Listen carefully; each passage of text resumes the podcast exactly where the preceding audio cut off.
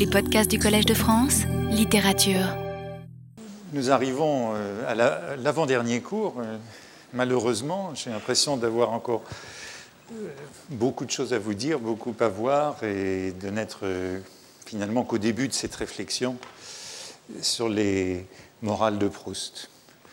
J'ai d'abord pensé à faire cette leçon en, vous disant un peu comme dans les journaux où on dit euh, toutes les couvertures auxquelles vous avez échappé cette semaine, de vous donner euh, tous les cours auxquels euh, vous avez échappé cette semaine et dans les semaines prochaines que je n'aurai pas le temps de faire. il y a aussi un livre de George Steiner qui vient d'être publié en français qui s'appelle Les livres que je n'ai pas écrits. je ne l'ai pas lu, hein, mais le titre m'a retenu. Hein, c'est euh, je ne sais pas s'il est plus facile d'écrire un livre euh, sur les livres que je n'ai pas écrits ou de faire une leçon sur les leçons que je ne ferai pas. Euh, en tout cas, après avoir parlé de la, charité et de l'envie dans les dernières leçons, bien sûr, on pourrait passer à la justice, à l'injustice, à l'hypocrisie, à la sincérité, à l'amour propre, à l'orgueil, à la vengeance, à l'expiation, toutes ces notions qui sont très présentes dans la recherche du temps perdu. Euh, de la même façon, j'ai évoqué un certain nombre de personnages à propos de ces morales de Proust. Nous avons parlé de, Saint-Loup, de, de, Bloch assez souvent, de, de Françoise, de Legrandin, de la mère et de la grand-mère, des Verdurins, de Norpois, un petit peu d'Albertine, sûrement pas assez, euh, d'André. Mais il y a de grandes lacunes. Euh, à ce propos, je voudrais d'ailleurs corriger euh, cette hésitation que j'avais à deux reprises dans les leçons dernières sur Albertine, cette idée d'une bonne Albertine, parce qu'elle est associée à la grand-mère comme victime du héros, responsable de sa disparition et de sa mort. Mais n'oublions pas qu'elle a aussi sa place, euh, bien sûr, je, voudrais corriger cette idée, euh, du côté des personnages euh, ambigus de la recherche du temps perdu. Je voudrais simplement rappeler un passage où elle est de manière intéressante associée justement à Charlus et à Françoise pour cette ambivalence du personnage. C'est dans le temps retrouvé à propos de la guerre et de la diplomatie des grandes puissances que je trouve ceci. Dans mon adolescence, où je croyais exactement ce qu'on me disait, j'aurais sans doute, en entendant le gouvernement allemand protester de sa bonne foi, été tenté de ne pas la mettre en doute. Mais depuis longtemps, je savais que nos pensées ne s'accordent pas toujours avec nos paroles. Non seulement j'avais un jour, de la fenêtre de l'escalier, découvert un Charlus que je ne soupçonnais pas, mais surtout chez Françoise, puis, hélas, chez Albertine, j'avais vu des jugements, des projets se former si contraires à leurs paroles que je n'eusse, même simple spectateur, laissé aucune des paroles justes en apparence de l'empereur d'Allemagne, du roi de Bulgarie, tromper mon instinct qui eût deviné, comme pour Albertine, ce qu'il machinait en secret. Albertine, vous voyez, mérite cette euh, hélas qui l'a fait ressembler à euh, Charlus et à Françoise par cette duplicité, par cette euh, dissimulation chez le personnage. Elle est bien bonne, mais aussi méchante. Et vous le voyez, entre eux, les relations sont à l'image de celles des puissances en guerre et de la feinte diplomatique. Mais voilà à quoi je voudrais consacrer cette leçon. La dernière fois, je m'interrogeais sur le héros. Est-il bon, est-il méchant, en quelque sorte? Et à la fin de l'heure, j'allais passer au narrateur, à l'écrivain, euh, qui est révélé à lui-même dans le temps retrouvé pour euh, euh, nous demander s'il y avait en lui des éléments de cette suffisance, de cette malignité qu'on avait pu rencontrer chez d'autres personnages. La dernière fois, j'ai analysé donc quelques lâchetés du héros, mondaines notamment, et même quelques suffisances du narrateur. Hein. Je repérais quelques suffisances du narrateur, par exemple dans cette diatribe sévère contre les célibataires de l'art, alors que lui-même est tout juste sauvé de la stérilité. Du héros au narrateur et à l'écrivain. C'est un peu ce que je voudrais réserver pour la dernière leçon. Euh, ces éléments, cette réflexion sur le temps retrouvé, euh, l'adoration perpétuelle et le bal de tête et cette éventuelle méchanceté du narrateur. Mais euh, du héros au narrateur et à l'écrivain, il y a un détour indispensable, me semble-t-il, par euh, la moralité des artistes imaginaires de la recherche du temps perdu. La moralité des autres artistes, on pourrait parler d'Elstir, on pourrait parler de Vinteuil, je choisirais de parler de Bergotte et de la moralité de Bergotte. Et euh, à la fin de l'heure, si j'en ai le temps, et malgré ce que j'avais dit la semaine passée, que je ne toucherai pas à Dostoïevski, euh, je vais être obligé d'évoquer Dostoïevski à propos de la moralité de Bergotte. Bergotte nous est donc d'abord présenté comme un Tartuffe. J'ai évoqué plusieurs reprises cette figure de Tartuffe auprès du misanthrope, grande figure de la réflexion morale dans la littérature française. Bergotte est un Tartuffe. Sa fausse moralité est dénoncée avant même que le héros ne le rencontre, mais euh, l'épisode sert aussi de mise en garde contre la littérature prétendument morale, sert à introduire une réflexion sur euh, la moralité littéraire et à nous montrer que les choses sont en vérité plus compliquées et que Bergotte n'est pas un simple tartuffe. Le premier qui dénonce la tartufferie de Bergotte, c'est Norpois, qui le tourne qui tourne en dérision son moralisme hypocrite lors du dîner chez les parents du héros, lorsque l'ambassadeur vient dîner chez eux, et alors que le héros ne connaît donc pas encore l'écrivain, il le connaît par ses livres, qu'il admire. Et il interroge l'ambassadeur, puisque l'ambassadeur euh, va dîner, lui, euh, chez les Swann. Il l'interroge sur sa présence à un dîner euh, où Norpois a été invité en présence de Bergotte et s'ensuit une très longue tirade, fort hostile du diplomate sur euh, l'écrivain. Bon, le passage est connu, l'écrivain est traité de joueur de flûte notamment, son style est attaqué, mais le tout culmine dans, dans un procès de la moralité de Bergotte. Euh, l'ambassadeur raconte une visite de l'écrivain à Vienne avec une, ce qu'il appelle une compagne, et c'est à l'époque où Norpois y était ambassadeur qu'il refusa de le recevoir en raison de ben, ce, euh,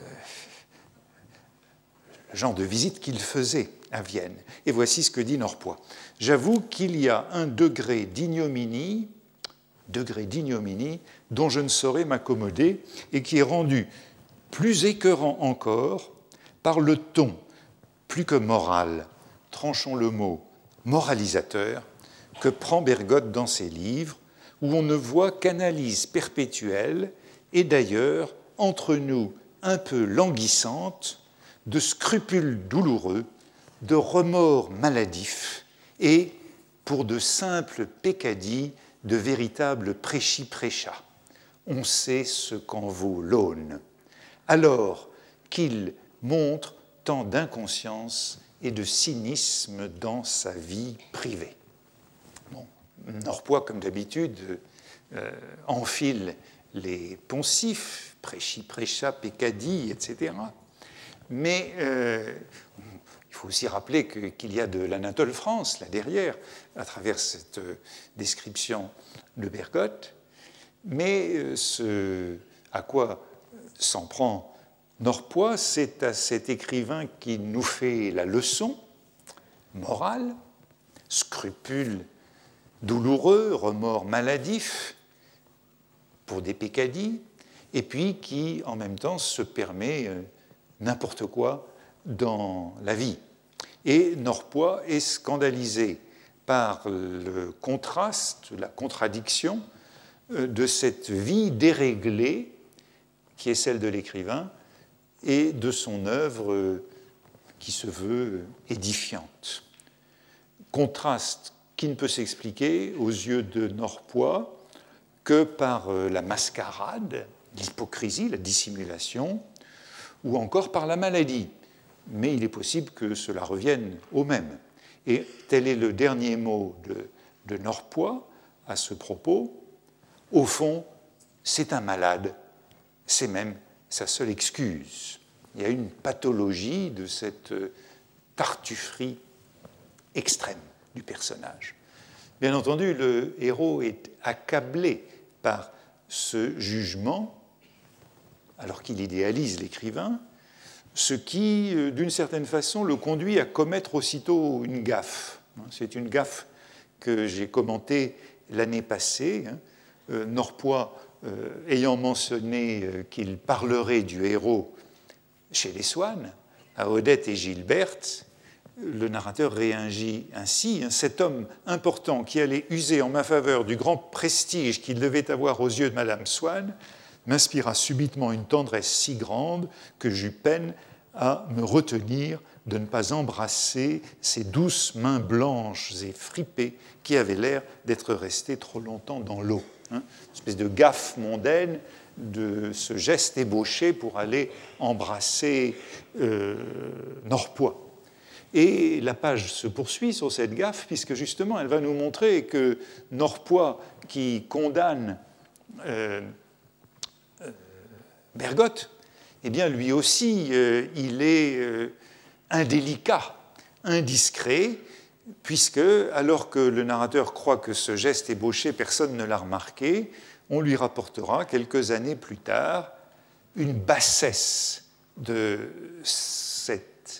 homme remarquable, on me raconta qu'il avait fait allusion à une soirée d'autrefois dans laquelle il avait, citation, vu le moment où j'allais lui baiser les mains. Le, texte ne fait pas de liaison explicite entre cette indélicatesse de Norpois et l'indélicatesse euh, que Norpois impute à Bergotte, mais enfin, la coïncidence des deux épisodes est là. En tout cas, la complexité morale de Bergotte, qui est ainsi annoncée par Norpois, donnera lieu à un très long développement lorsque le narrateur fera sa connaissance allant déjeuner à son tour chez les Swann, une centaine de pages plus tard dans Ces jeunes filles en fleurs, et lui aussi sera frappé par un contraste chez Bergotte entre celui qu'il avait imaginé, hein, le doux chantre aux cheveux blancs, et celui qu'il découvre, un petit homme hein, à nez rouge en forme de coquille de colimaçon et à barbiche noire. Contraste déconcertant, surtout qu'il est suivi par euh, la découverte d'une voix affectée et déplaisante, au débit prétentieux, emphatique et monotone. Vous voyez encore une situation de, comment dire, euh, où le narrateur ou le héros se trouve interloqué par un contraste psychologique et moral. Cette physionomie, dit-il, suggère, entre guillemets, quelques mentalités d'ingénieurs pressés et pas du tout le grand écrivain euh, qu'il se représenter. Ou encore, cela donne à Bergotte un certain genre d'esprit actif et satisfait de soi, où on retrouve ce contentement de soi, cette satisfaction de soi que j'ai eu l'occasion d'évoquer à plusieurs reprises. Un certain genre d'esprit actif et satisfait de soi, ce qui n'était pas de jeu, expression assez familière, ce qui n'est pas de règle, de jeu, car cet esprit-là n'avait rien à voir avec la sorte d'intelligence répandue dans ses livres, si bien connue de moi et que pénétrait une douce et divine sagesse. Ce moment de déception est assez mémorable et il introduit encore un constat qu'on a déjà fait à de nombreuses reprises, celui d'un personnage double. On en a vu beaucoup déjà de ces doubles. Il y a un double Bergotte, comme un double Saint-Loup, comme un double Charlus.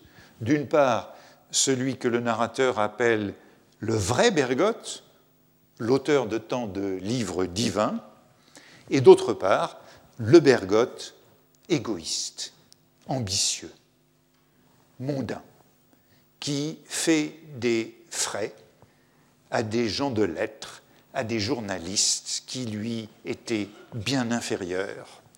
Il y a le Bergotte arriviste qui cherche à parvenir à l'Académie française et qui est comparé à Baudelaire ou encore à Bergson dans d'autres textes et dans les brouillons.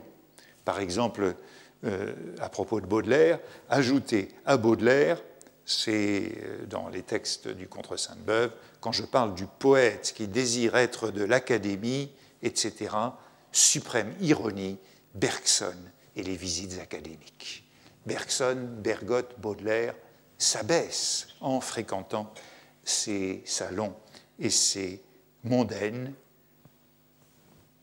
dit le narrateur, comme un kleptomane sait inutilement qu'il est mal de voler.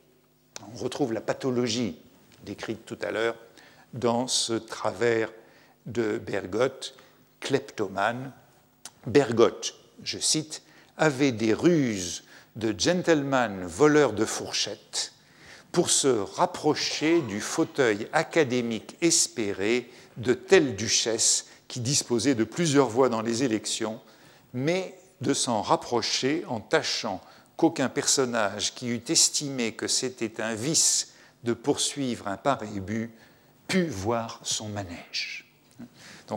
Vous voyez cette honte de Bergotte, à la fois rusant pour s'approcher euh, du fauteuil par l'intermédiaire des duchesses et en même temps euh, en ne souhaitant pas que cela soit visible.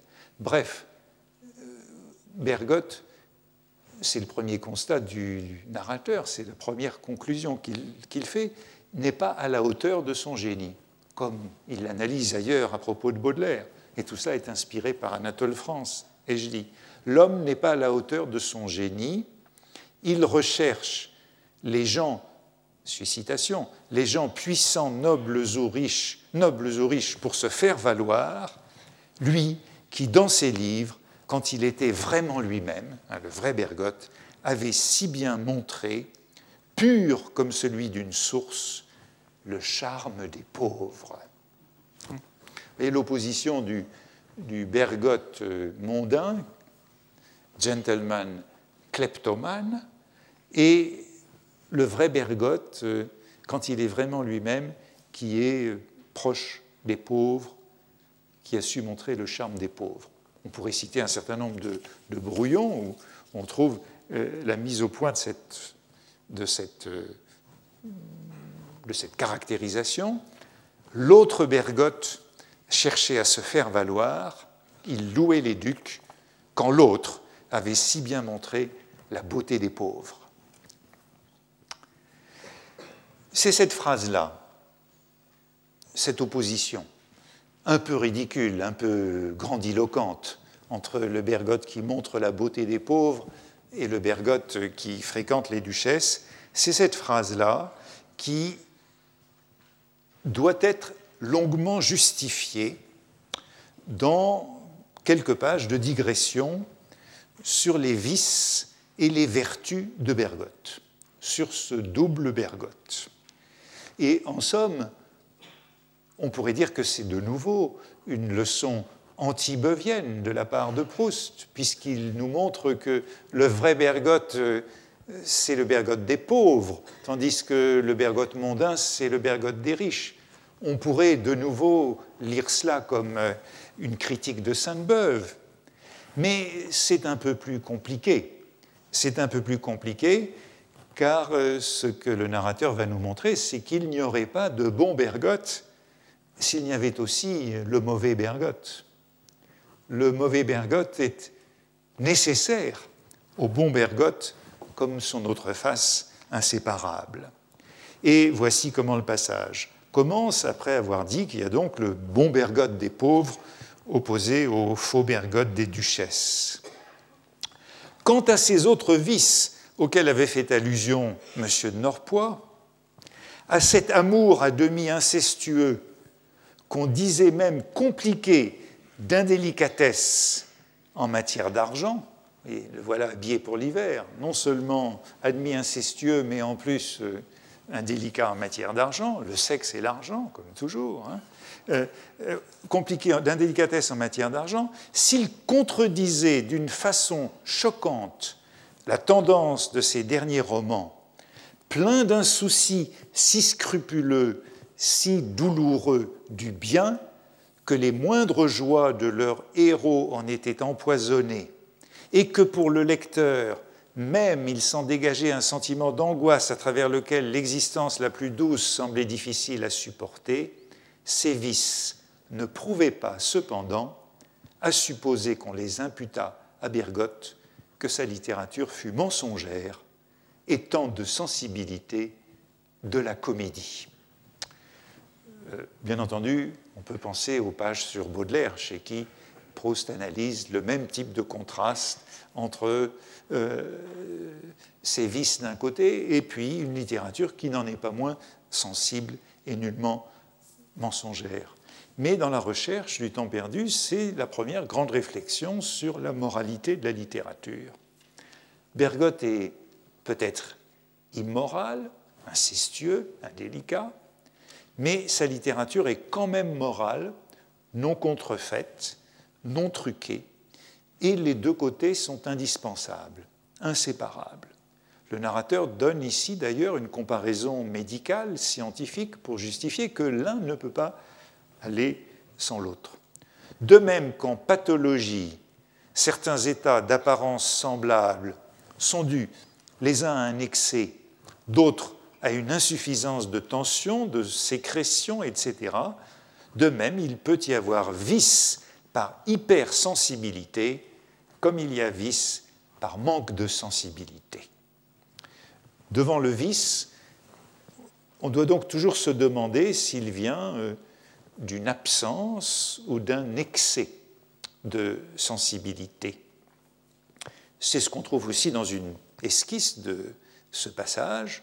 Peut-être, comme certaines apparences morbides peuvent être l'effet de deux maladies absolument différentes, y a-t-il des méchants, amoraux, indélicats, qui, au lieu de l'être comme beaucoup par insuffisance de sensibilité, le sont par excès de sensibilité. Ce passage nous rappelle évidemment Mademoiselle Vinteuil à Montjouvin, dont vous vous souvenez qu'elle est une artiste du mal, une sadique comme elle est l'artiste du mal, ce qu'une créature entièrement mauvaise ne pourrait être, car le mal ne serait pas extérieur. Il lui semblerait tout naturel, ne se distinguerait même pas d'elle, et la vertu, la mémoire des morts, la tendresse filiale, comme elle n'en aurait pas le culte, elle ne trouverait pas un plaisir sacrilège à les profaner. En somme, c'est tout cela qui intéressera Georges Bataille dans la littérature et le mal. C'est le sacrilège de Mademoiselle Vinteuil qui prouve le sacré. Et de la même façon, chez Bergotte, c'est le vice qui prouve la vertu, pour ainsi dire. Comme mademoiselle Vinteuil, Bergotte est donc dépravé par hypertrophie du sens moral. Son vice s'explique non par l'immoralisme ou l'amoralisme, mais pour ainsi dire par un sentiment moral trop abondant. Et du coup, vous le voyez, une rédemption peut s'annoncer, qui fait du vice le chemin de la vertu. Au sens évangélique, hein, il faut avoir euh, connu l'envie pour aller à la charité, il faut passer par la cruauté pour, euh, pour rejoindre la justice, par la lâcheté pour euh, toucher à la force, par l'idolâtrie pour atteindre la foi. Il y a donc un excès de sens moral qui peut aller, et je voudrais arriver à cela à la fin de cette leçon, si j'en ai le temps, jusqu'à un sens euh, assez providentialiste de, du rapport du vice et de la vertu, une sorte une doctrine de la compensation. Quant à Vinteuil, quant à euh, Bergotte, pardon, je les confonds.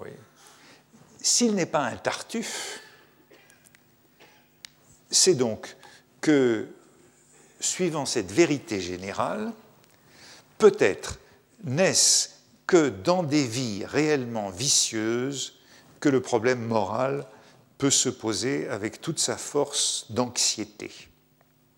Chez Mademoiselle Vinteuil comme chez Bergotte. C'est seulement dans les vies réellement vicieuses que le problème moral se pose. Et à ce problème, l'artiste donne une solution non pas dans le plan de sa vie individuelle, mais dans ce qui est pour lui sa vraie vie, une solution générale, littéraire. Comme les grands docteurs de l'Église commencèrent souvent, tout en étant bons, par connaître les péchés de tous les hommes et en tirèrent leur sainteté personnelle, souvent les grands artistes, tout en étant mauvais, se servent de leur vice pour arriver à concevoir la règle morale de tous. Vous voyez que le narrateur ici annonce déjà euh, la future leçon du temps retrouvé. Hein. Euh, la littérature, euh, c'est la vraie vie. Et l'idée que la littérature donne une réponse générale au problème moral les bons écrivains ont connu le vice. Ils ont mal commencé. Ils ont eu une jeunesse débauchée. Dans un autre texte sur Dostoïevski, euh, Proust cite Tolstoï, Henri Bernstein, Debussy, Bataille, Henri Bataille, non Georges cette fois. Et derrière cette idée, vous voyez, le chemin de la débauche mène à la littérature. Bon, il y a aussi des modernes, Musset, Baudelaire. Et puis on retrouve le, cliché, enfin, ou l'image des confessions de saint Augustin, du livre 3 des confessions, faisant des égarements du corps et de l'esprit le chemin de la providence. Notons pourtant qu'il n'y a pas l'idée ici d'une conversion, mais bien de la nécessité de la double vie. Euh, les grands artistes se servent de leur vice pour concevoir la règle morale de tous. On pourrait rappeler que ce problème moral de l'écrivain, on le trouvait déjà dans Jean Santeuil.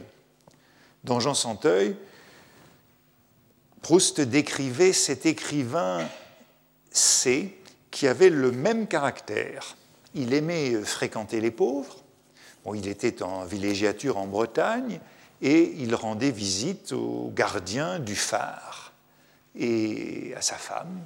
Il était aimable, généreux avec eux, mais euh, dès que le gardien du phare et sa femme s'éloignaient, il, euh, faisait, il effrayait les oies. Il les faisait sauver et se noyer. Hein. Donc voilà la méchanceté de cet écrivain.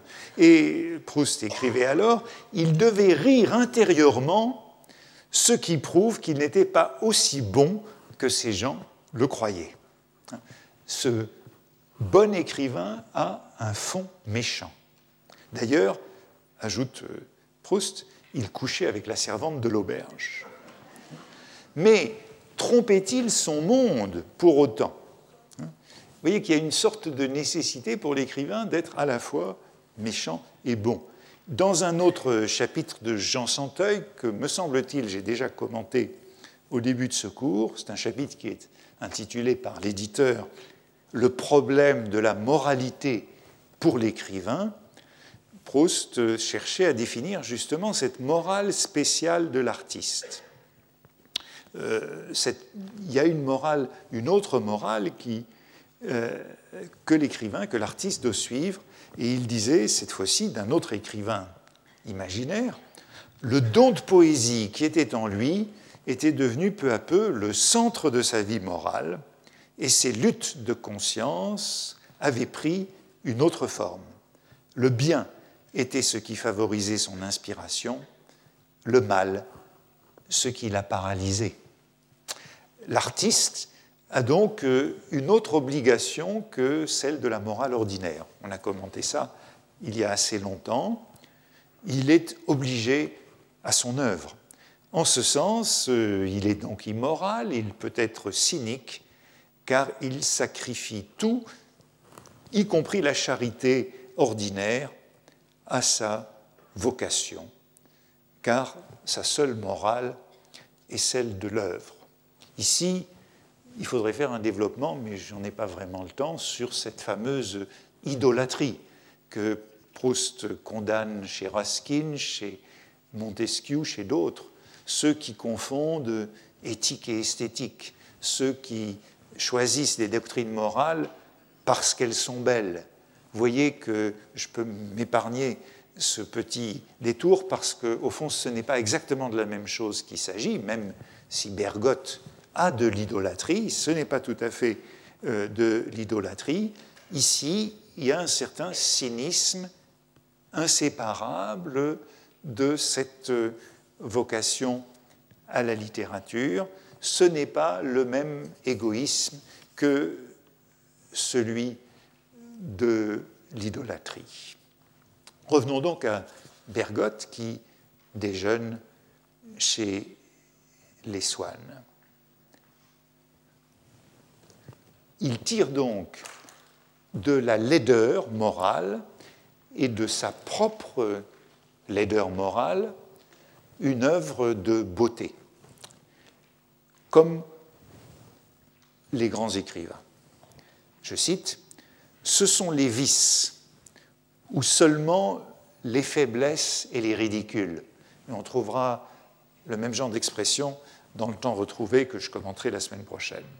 Ce sont les vices ou seulement les faiblesses et les ridicules du milieu où ils vivaient, les propos inconséquents, la vie frivole et choquante de leurs filles, les trahisons de leurs femmes ou leurs propres fautes que les écrivains ont le plus souvent flétri dans leurs diatribes, sans changer pour cela le train de leur ménage ou le mauvais ton qui règne dans leur foyer.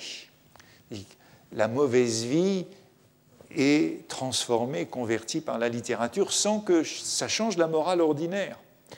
Mais, ajoute-t-il, ce contraste frappait moins aujourd'hui qu'au temps de Bergotte, pardon, frappait moins autrefois qu'au temps de Bergotte, parce que d'une part, au fur et à mesure que se corrompait la société, les notions de moralité allaient s'épurant, et que d'autre part, le public s'était mis au courant, plus qu'il n'avait encore fait jusque-là, de la vie privée des écrivains. Et certains soirs, au théâtre, on se montrait l'auteur que j'avais tant admiré à Combray, assis au fond d'une loge dont la seule composition semblait un commentaire singulièrement risible ou poignant, un impudent démenti de la thèse qu'il venait de soutenir dans sa dernière œuvre.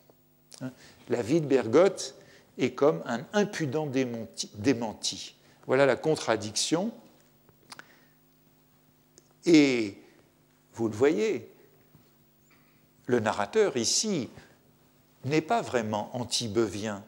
Il reconnaît la dimension personnelle, autobiographique de la littérature. C'est avec sa vie, avec ses fautes, avec les trahisons de sa femme, avec euh, les vices et les ridicules de ceux qui l'entourent, la vie frivole et choquante de sa fille. C'est avec sa vie que l'écrivain fait cette œuvre. La dimension personnelle n'est nullement niée, mais par un raisonnement assez curieux, le monde moderne, la société moderne est à la fois plus immorale et plus ouverte. Elle rend moins acceptable le contraste qui pouvait sans doute passer dans l'Ancien Régime entre la vie corrompue et l'œuvre pieuse. Et euh, Proust, lorsqu'il parle de Dostoïevski dans La prisonnière, évoque ces contrastes d'Ancien Régime, dans les deux sens, entre vie corrompue et œuvre pieuse, ou entre vie sage et œuvre débauchée. Mais dans le monde moderne, plus ouvert, ce contraste est moins accepté. Et Bergotte est montré du doigt au théâtre, comme s'il démentait son œuvre.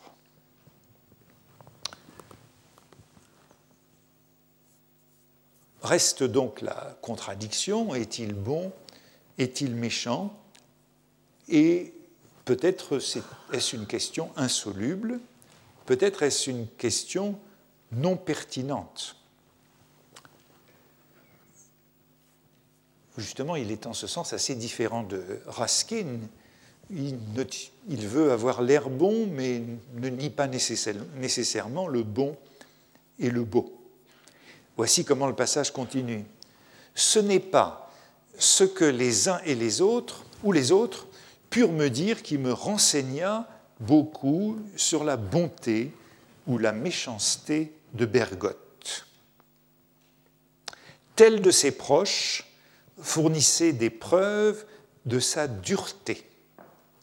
Tel inconnu citait un trait touchant, car il avait été évidemment destiné à rester caché, comme la bonté des Verdurins à l'égard de Sagnette, de sa sensibilité profonde.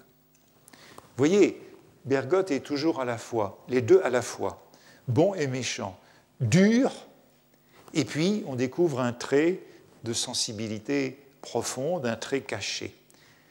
Et tout cela est même un peu caricatural à la manière dont Proust le décrit.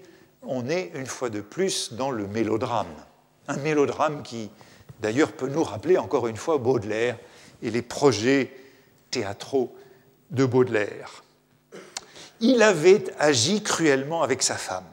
Il est méchant avec sa femme, Bergotte. Mais dans une auberge de village où il était venu passer la nuit, il était resté pour veiller une pauvresse qui avait tenté de se jeter à l'eau. Et quand il avait été obligé de partir, il avait laissé beaucoup d'argent à l'aubergiste pour qu'il ne chassât pas cette malheureuse et pour qu'il eût des attentions envers elle. On est dans un roman rose ici, avec cette pauvresse et cette façon pour Bergotte de la sauver. Peut-être plus grand, peut-être plus le grand écrivain se développa en Bergotte aux dépens de l'homme à barbiche, plus sa vie individuelle se noya dans le flot de toutes les vies qu'il imaginait et ne lui parut plus l'obliger à des devoirs effectifs, lesquels étaient remplacés pour lui par le devoir d'imaginer ses autres vies. Vous voyez que le narrateur décrit ici, pour essayer de comprendre ce Bergotte dur avec sa femme, mais d'une générosité absolue avec une pauvresse inconnue, le narrateur décrit cette euh, empathie, cette pitié, cette euh, compassion du grand écrivain qui le situe au-dessus des fautes ordinaires et des devoirs ordinaires comme une sorte de, dilatation du moi, hein, d'effusion, euh, d'expansion, d'épanouissement du moi qui va vers l'autre, qui se donne à l'autre, à la pauvresse. Bon,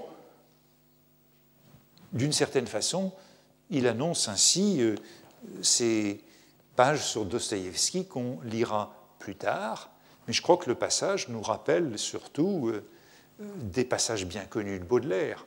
Hein. L'homme des foules, tel que Baudelaire traduit euh, The Man of the Crowd d'Edgar Poe, ou le peintre de la vie moderne, Constantin Guis, qui est toujours décrit comme nageant dans la foule. Bergotte épouse la foule, comme l'homme des foules, comme le peintre de la vie moderne. Il, je reprends la citation que je faisais, il se noie dans le flot de toutes les vies qu'il imaginait. Il y a bien sûr quelque chose de baudelairien, probablement aussi de bergsonien, dans cette sorte d'élan vital hein, de l'écrivain, dans cet euh, égoïsme sublime. Hein. il se renferme en soi et il va vers l'autre à la fois, dans cet égoïsme sublime qui est le comble de l'altruisme et qui est la vraie charité. On se souvient de cette page sur la dureté de la vraie charité euh, à propos des vices et des vertus de Giotto.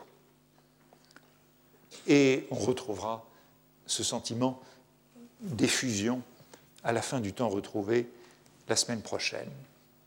Or, ce devoir chez l'écrivain d'imaginer les autres vies, c'est cela qui donne lieu à cette vraie compréhension de la vie réelle des autres. Mais en même temps, je cite, mais en même temps, parce qu'il imaginait les sentiments des autres aussi bien que s'ils avaient été les siens, quand l'occasion faisait qu'il avait à s'adresser à un malheureux, au moins d'une façon passagère, il le faisait en se plaçant non à son point de vue personnel, mais à celui de l'être qui souffrait. Point de vue d'où lui aurait fait horreur le langage de ceux qui continuent à penser à leurs petits intérêts devant la douleur d'autrui. De sorte qu'il a excité autour de lui des rancunes justifiées et des gratitudes ineffaçables. Toujours ce double bergotte. Hein. Et vous voyez qu'il est caractérisé par cette capacité de comprendre l'autre, hein, ça reprend une notation très ancienne qu'on trouvait dans, le carnet 1, dans le premier carnet d'ébauche de la recherche du temps perdu. Je vous la cite hein, pour montrer que c'est bien un problème qui préoccupe Proust depuis très longtemps, depuis Jean Santeuil en tout cas. Sa gentillesse avait augmenté avec sa sécheresse. Hein. Aucune incompatibilité entre sécheresse et gentillesse. Car la faculté d'imaginer toutes les vies l'avait rendu assez indifférent aux devoirs, aux affections, au deuil de la sienne, mais lui faisait ressentir dans leur plénitude celle des autres, de sorte qu'il passait aisément auprès des siens pour le plus sec des hommes et pour le meilleur auprès d'étrangers. Même idée, gratitudes ineffaçables de quelques inconnus avec qui il a été généreux, et euh, rancune euh, de sa femme ou de sa fille ou de ses amis ou de ses proches. Toute cette page sur l'ambivalence, euh, la duplicité de Bergotte est donc assez étonnante. Il est le plus corrompu et en même temps il est le plus fidèle. Et l'un ne peut pas aller sans l'autre. Donc cela reste beuvien comme je le disais. Il est le plus fidèle à l'obligation morale par excellence, qui est de se mettre à la place de l'autre, de laisser sa place à autrui. Certains lui en veulent en raison de ses mauvaises actions, mais d'autres lui vouent une reconnaissance éternelle pour ses bonnes actions, et les deux sont aussi sincères.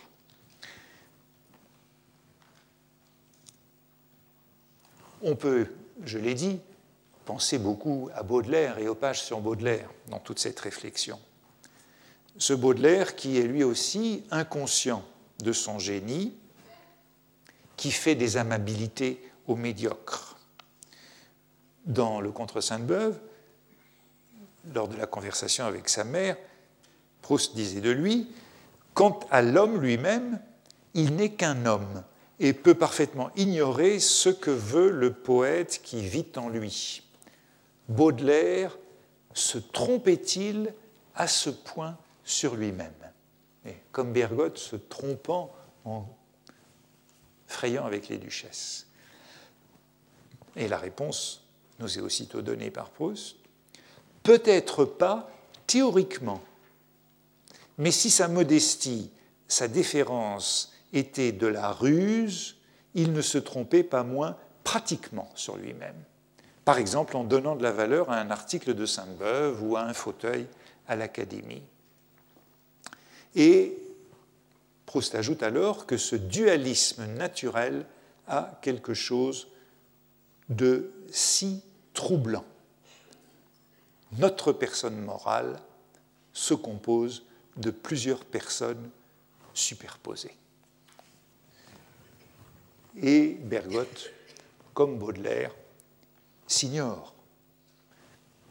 Pourtant, sa douceur, la douceur de son style, la douceur de cette voix que le héros apprendra à bien apprécier, est encore un indice de ce dualisme, de ce dualisme naturel, comme dit Proust à propos de Baudelaire, de ce dualisme naturel qui fait remonter l'autre personne à tout moment, comme une nostalgie de la bonté dans la méchanceté, comme un hommage que le vice rend à la vertu. Et on peut dire que dans ces pages sur Bergotte, le narrateur euh, affirme donc la, la valeur de cette bonté suprême qui est cette générosité à l'égard de l'autre. C'est cela qui m'amène à dire quand même un mot de Dostoïevski, parce que cette image de l'écrivain qui oscille ou qui boite entre le vice et la vertu, qui s'arrange entre le vice et la vertu, a bien euh, pour euh, modèle euh, l'auteur de Crime et Châtiment.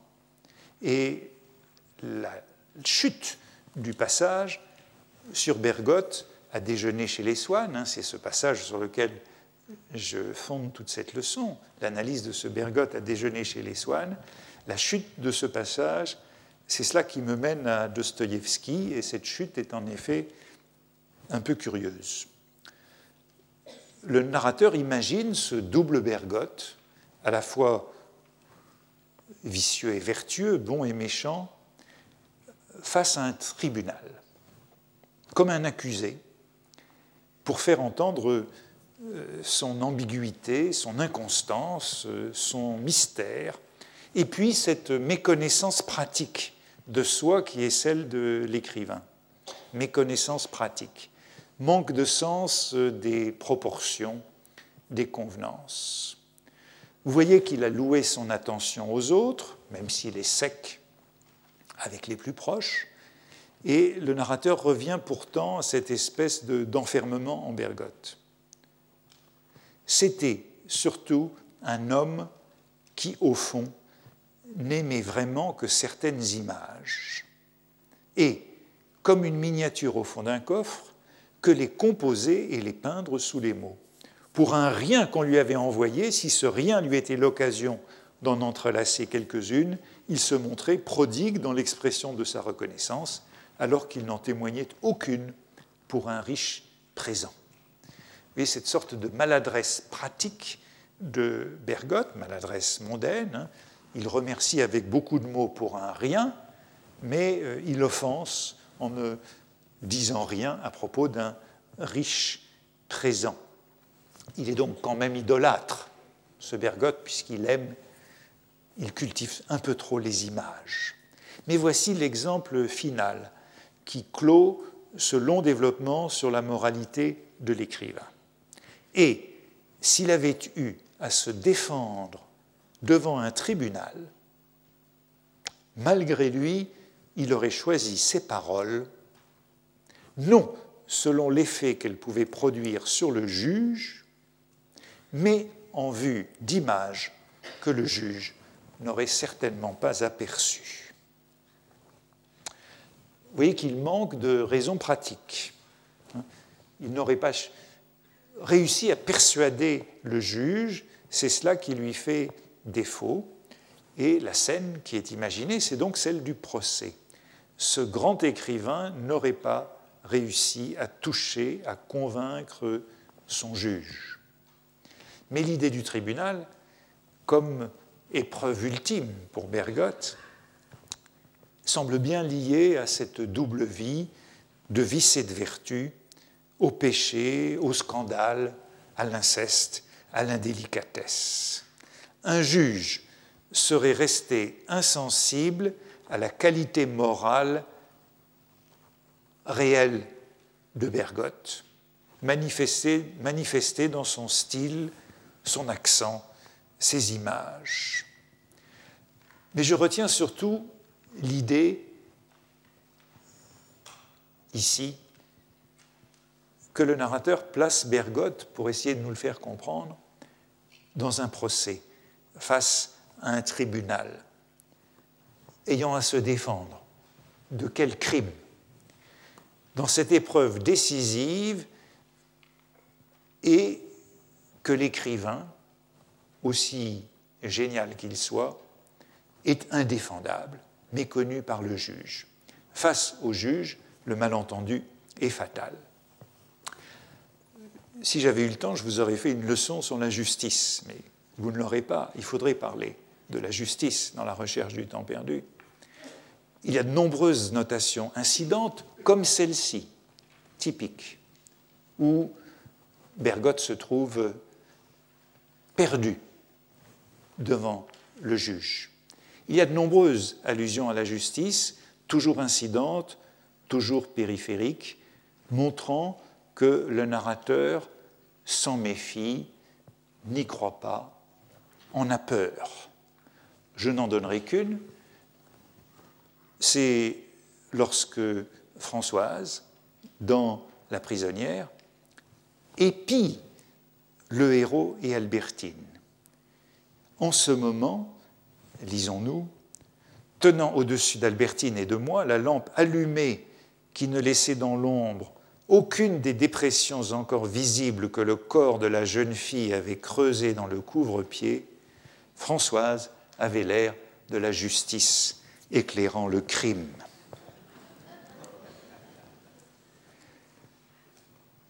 C'est une allégorie inquiétante et sinistre, une allusion au tableau de Prudhon, la justice et la vengeance divine poursuivant le crime, tableau de 1808, commandé par le préfet de la Seine à Proudhon pour la salle des assises du palais de justice à Paris. Jusque-là, il y avait bien entendu une crucifixion, et ce tableau a figuré derrière les juges au palais de justice de Paris jusqu'en 1815. En 1815, on a remis une crucifixion. Mais ce tableau a donc figuré entre 1808 et 1815 derrière le juge dans la salle des assises. Et voici cette justice euh, terrible, telle que le narrateur semble se la représenter. Justice qui est armée d'une épée et non pas d'une balance. Justice qui est accompagnée, Thémis, de Némésis, la vengeance, les représailles, justice qui est conçue comme une punition. Voici comment Prudhon décrivait son tableau. La justice et la vengeance divine poursuivent constamment le crime. Il ne lui échappe jamais. Couvert de voiles, des voiles de la nuit dans un lieu écarté et sauvage, le crime égorge une victime, s'empare de son or et regarde encore si un reste de vie ne servirait pas à déceler son forfait. L'insensé, il ne voit pas que Némésis, cet agent terrible de la justice, comme un vautour fondant sur sa proie, le poursuit, va l'atteindre et le livrer à son inflexible compagne. Voilà l'image de la justice que nous trouvons de manière répétée dans la recherche du temps perdu. Mais peut-être n'est-il pas si grave que cela que le juge soit insensible aux images de Bergotte, car Bergotte, nous le savons, est en tout cas coupable. Et d'une certaine façon, c'est ce que nous trouvons non seulement chez Bergotte, mais ailleurs dans la recherche du temps perdu. Et c'est ça le thème dostoïevskien. Nous sommes tous et constamment coupables. Je voudrais en donner un seul exemple. Dans Albertine disparue, quand le héros lui-même est convoqué à la sûreté pour pédophilie, après avoir fait monter chez lui une petite fille qu'il a prise sur ses genoux, dit-il, il est puni, même si ce n'est pas par là qu'il avait péché. Il avait péché par Albertine, mais il est puni par la petite fille. Alors la vie me parut barrée de tous les côtés, et en pensant que je n'avais pas vécu chastement avec elle, Albertine, je trouvais dans la punition qui m'était infligée pour avoir bercé une petite fille inconnue cette relation qui, existe presque toujours dans les châtiments humains et qui fait qu'il n'y a presque jamais ni condamnation juste, ni erreur judiciaire, mais une espèce d'harmonie entre l'idée fausse que se fait le juge d'un acte innocent et les faits coupables qu'il a ignorés. Il y a là une image terrifiante de la justice. J'avais dit naguère qu'elle avait l'air de sortir tout droit de Joseph de Maistre, d'une conception providentielle de la justice pour laquelle il n'y a jamais d'erreur judiciaire, puisque nous avons tous un crime à cacher, comme Bergotte. C'était Joseph de Maistre qui disait dans les soirées de Saint-Pétersbourg, à propos de l'affaire Calas, dont il jugeait qu'elle n'avait pas beaucoup d'importance, par opposition à Voltaire, qu'il ne fallait jamais exagérer les injustices. Il est possible qu'un homme envoyé au supplice pour un crime qu'il n'a pas commis l'ait réellement mérité pour un autre crime absolument inconnu. C'est un peu la conception de Proust, c'est cette conception providentialiste de la justice que nous voyons apparaître à propos de Bergotte, que je crois qu'on peut rattacher à Dostoïevski également, et dont il y aurait maintes illustrations dans la recherche du temps perdu, montrant qu'au-delà de Bergotte, eh bien, il y a ce sentiment d'une justice providentielle revenant de manière récurrente sous la plume de Proust, un système de compensation des vertus et des vices, des qualités et des défauts, comme chez Bergotte, qui montre que l'un ne va jamais sans l'autre et que c'est sur fond de ces vices, comme chez Bergotte, que peut se développer euh, l'altruisme le plus sublime. Merci.